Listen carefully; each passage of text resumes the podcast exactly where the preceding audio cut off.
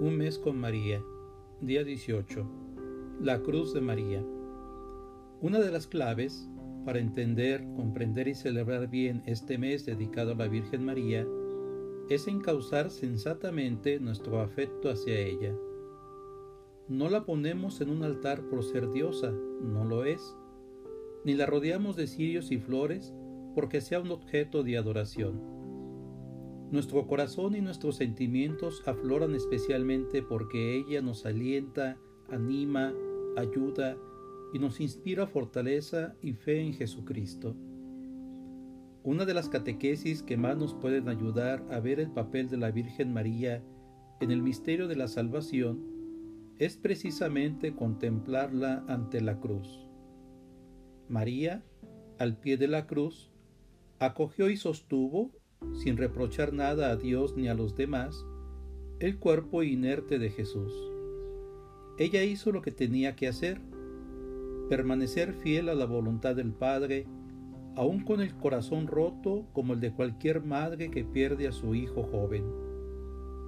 Por ello mismo, porque María fue en todo momento una lámpara encendida al servicio de Jesús, nosotros la veneramos en cualquier rincón de nuestras iglesias le levantamos una casa en la cima de un monte, le elevamos la más artística catedral o la más humilde parroquia para que ella nos ayude a vivir con autenticidad, radicalidad y convencimiento una fe personal en Cristo. ¿Quién es para nosotros María? ¿Tenemos una devoción purificada o tal vez sentimentalista y sin trascendencia para nuestra fe? Simbolizando el dinamismo de María para nuestra fe, ponemos delante de una imagen suya una brújula o algo que nos indique dirección. Que la Virgen nos señale el camino que nos conduzca hacia el encuentro personal y comunitario con Jesús. Puede ser la mejor flor de este día. Oración. Junto a la cruz de su Hijo, la Madre llorando se ve. El dolor la ha crucificado, el amor la tiene en pie. Quédate de pie, de pie junto a Jesús, que tu Hijo sigue en la cruz, cruz del lecho de los enfermos, de los niños sin un hogar, cruz del extranjero en su patria, del que sufre en soledad, cruz de la injusticia y miseria de los marginados de hoy, cruz de tantas falsas promesas y de la desesperación cruz del abandono de amigos, del olvido y la traición, cruz de la amenaza y del miedo, la tortura y la prisión, cruz de los que sin esperanza sufren sin saber para qué, cruz de los enfermos del alma, de los que perdieron la fe.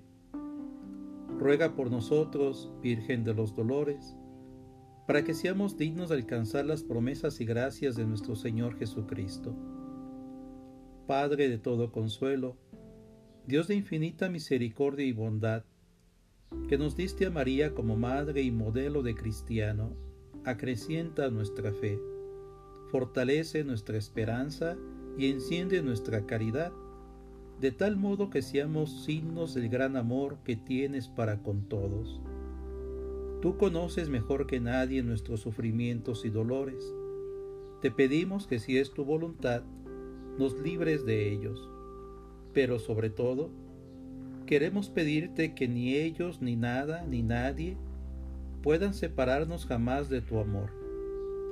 Te presentamos nuestra oración por medio de Jesucristo, Señor nuestro, tu Hijo e Hijo de María, la Virgen dolorosa.